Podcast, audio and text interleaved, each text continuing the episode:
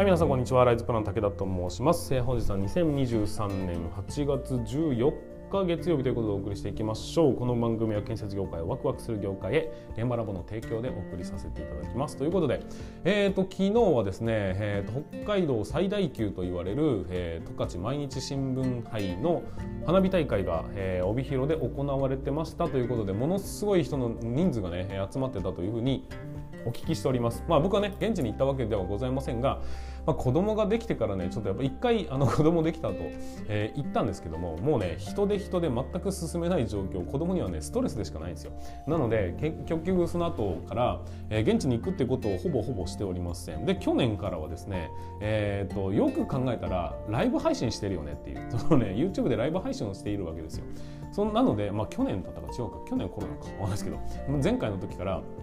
ライブ配信してるんだったらどう考えたってそっちの方が特等席だよねっていうことで、えー、と我が家では家のね電気を全部消しましてそ そして、えー、と画面テレビ画面だけをつけた状態にして、まあ、ビールだとかを持ちながらね みんなで鑑賞してるというような結構爆音にして、え鑑賞してるというようなそんなやり方をしております。まあいろんなね、楽しみ方があると思うんですけど確かに現地の、ね、雰囲気というのはいいと思うんですがちょっと今回その子供が小さいとデメリットの方が大きくなってしまう部分もあるんで本当は僕もね、えー現地でこう花火を楽しみたい部分もあるんですが、えーそこはぐっとこらえてですね、えーとそれでもやっぱりこう十勝毎日新聞杯のですね、え花火大会はこうレーザーだとかなんかこう画像だとかが画面だとか巨大な画面を表示させながらみたいなことをコラボレーションでやってるんでやっぱね特等席じゃないとちゃんと分かんないんですよね。だそういうのも含めて考えると、まあ、今はね YouTube で十分なんじゃないかなっていうふうに思ったりして、まあ、ちゃんとね綺麗に見させていただきました楽しかったですね、えー子供たちとこうやいのやいのいながら「おわすごい」とか「アンパンマンだ」みたいなことをね言いながら、えー話を聞かせて聞きまじゃ 話じゃなかった。花火を見させていただいたという感じでございます。皆さんはね、えー花火大会の見方どういうふうになってるでしょうか。よろしければコメントをいただければというふうに思っております。はいそれでは本日もスタートしていきましょう。準備の方よろしいでしょうか。それでは今日も立ち入り禁止の向こう側へ行ってみましょう。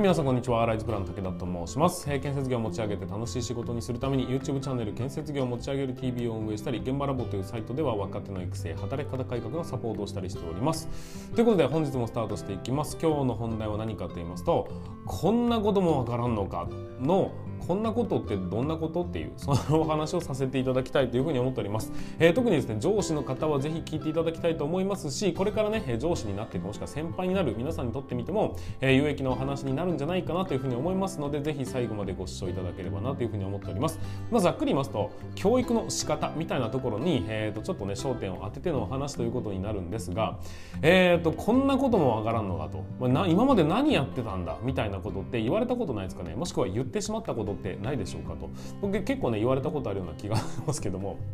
あのこんなこともわからんのかと、まあつまりね、3年生にもなってまだこんなことやってんのかみたいなもっともっと、えー精進しなさいよというようなそんな意味も込められたこのワードなんですけども。あのちょっと、えー皆さんに質問そのねこんなこともわからんのかと言ってしまう側の人たちに質問なんですがこんなことってどんなことですか？例えばですけども、えーそのラインっていうのはちゃんと決まってるんでしょうかっていうのが1点目それとそのラインに到達するようにしっかりと教えているんでしょうかっていうのが2点目になります。うんとまず最初の方ね、えーそま いやこの順番なんてどうでもいいかその話じゃないんですけど要はね、えーこんなこともわからんのかの、えーとその言葉を出すということは当然ですがこんなことのラインっていうのは皆さんの中でかっちりと決まってるっていうことで間違いないでしょうか。僕はですね決してそんなことはないんじゃないかなっていうふうに思ったりします、えー特に、えーと中小企業中小の建設企業に関しましては、えーと教育っていうのが、え必ずしもしっかり整ってるわけじゃないというふうに感じております。まあ大手もね、えーまあ、そこまでかっちり整ってるかどうかは何とも言えませんけども結局こんなこともわからんのかって言ってるそのこんなことのラインあなたはもしかしたらあるかもしれないが違う先輩は全然違うところにラインを設けてる可能性ってありませんかねっていうふうにちょっと考えてみてほしいんです。もしも先輩はこのライン自分はこのライン、えー、あの人はこのラインっていうふうにこのラインがバラバラなんだとしたらこんなこともわからんのかのこんなことのラインっていうのが定まってないっていうことになりまして結局怒られてる側はですね非常に理不尽な思いをしてるということに気づい気づいていただきたいなというふうに思うんです。こんなこともわからんのかっていうふうに思う。もしくはこんなこともわからんのかというということはつまりは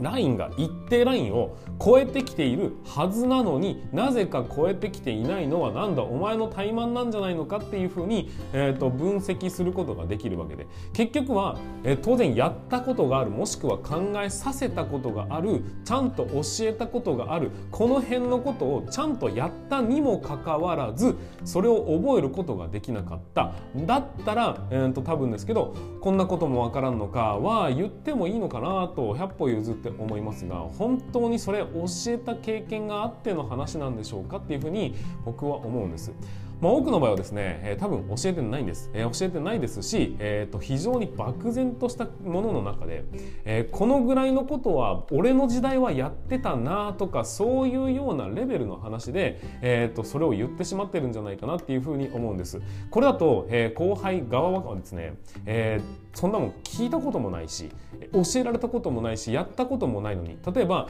えー、自分がね入社してずっと内装内装絡みのね工事ばかりやってきたのに初めて土工事を経験しましたって言った時にそして掘削のやり方がって言った時にお前そんなことも分かんないのって言ってしまうんですが結局それってねその人はどういう経歴をたどってきてそしてどこまで経験して教えられていたのかっていうことを全部度外視にして何にもわからない状態でいきなり否定されてるってことになってしまわないかなっていうふうに僕は思ったんです。だからこそ、え今回言いたいのは何かって言いますとこんなこともわからんのかのこんなことこのラインっていうのをしっかりと決めましょうって話です、えー、会社の中で、えー、なんていうんですかね教育の仕方というか、まあ、教育のね階段みたいなものがあると思うんですがそれっていうのが、えーと、1年生はここまで2年生はここまで3年生はここまでみたいな感じ、えー、で決められているにもかかわらずそこに到達していないとかっていう話ならわかるんですがそれが決めてもいない。し、えー、みんな共通認識を持ってるわけじゃないのであればその言葉を吐いてはいけないんですよ。だから言わないようにしましょうではないんですそうじゃなくてそれってそもそもラインが決められてないとどこまで成長したら満足できるのかっていうのって、えーと、みんなのさじ加減になっちゃいますよね。それだとえー、とやっぱり後輩たちは、えー、とあの人はすごいできるのに怒られている。この人全然できないのになんかうまくやってるみたいなところが何て言うんでしょう不公平感っていうのを、えー、と抱えてしまう可能性ってありませんかね？というふうに思ったりするんです、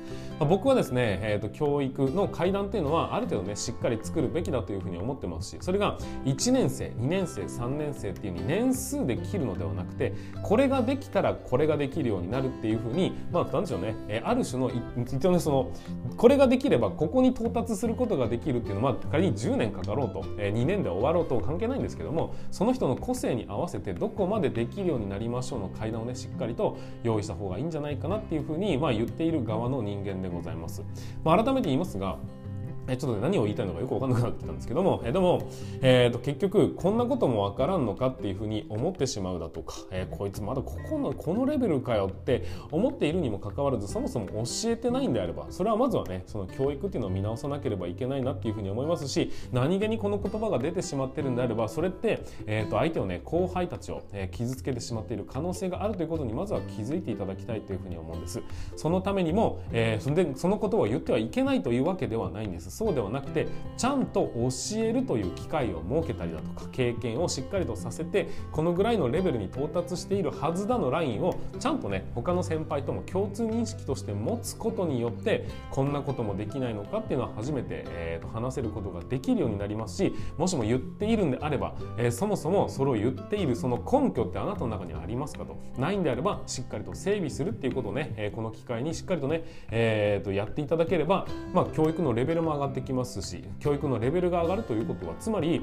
えー、高配達の成長速度が上がるってことになります、えー、5年間で、えーと、一定のところに到達してたよねっていう人たちがもしかしたら2年で3年で、えーと、もしかしたらこう到達できるようになるかもしれない。その可能性があるとしたらやっぱり教育をしっかりすることっていうことになるわけです、まあ、今ね昨今は非常に人手不足というふうに言われておりますが、まあ、僕の中では人手が不足しているというよりは成長してきている人手が不足している状態なんじゃないかなっていうふうに思うんです。1年生がいくらいたって戦力にならないよねっていうふうに思って結局欲しいのは戦力なんだよって思ってるんであれば、えー、人手が足りてないんじゃなくてそれは成長した人手が足りないんだよね。だったら、えー、素早くね成長させるという方法を見つける他ねないんじゃないかなっていうふうに思うんでだとしたら強化すべきは今こそね教育っていうところにしっかりとフォーカスをしてえー、っとね事業を、えー、どんどんどんどんこう楽にしてね、えー、業務を楽にしたりだとか事業を大きくしたりだとかっていうことに注力してはいかがでしょうかというようなのが、えー、今回のお話でございました、えー、そんな僕はですね今新人スキルアップ研修ということでえー、と全国のゼネコンさんに対して、えー、と1年生に教育を行っております。オンライン上で完結できる、えー、なんていうんでしょうね。技術は教えます。技術は教えます。が基本的には机上で学べるレベルのことはしっかり教えさせていただきます。図面の読み方とかね、え、工程表の読み込み方とか活用の仕方みたいなところは僕の方で教えますがその基礎知識を持った上で、えー、皆さん現地でいろんなことをねプラスアルファで教えていただけると成長が早くなりますよというようなそんなスキルアップ研修を行っておりますので、まあ、2023年度もね、えー、2024年度もね継続して行っていきますんでもしよろしければ、えー、現場ラボ現場ラボコンサルタントというふうに調べていただいてそちらの方からお問い合わせをいただければななんていうふうに思っております。はいということで最後ちょっとね、えー、と CM 挟みましたが、えー、最後までご視聴いただきましてありがとうございました。よろしければいいねボタンだとかね、えー、とコメントだとかを書いていただけますと僕の励みにもなります。そして、えー、とよろしければチャンネル登録フォローしていただけますとよろしいかなと次回も見逃しがないかなというふうに思いますので、えー、引き続きよろしくお願いいたします。はいということで本日も最後までご視聴いただきましてありがとうございました。また次回の放送でお会いいたしましょう。それでは全国の建設業の皆様本日もご安全に。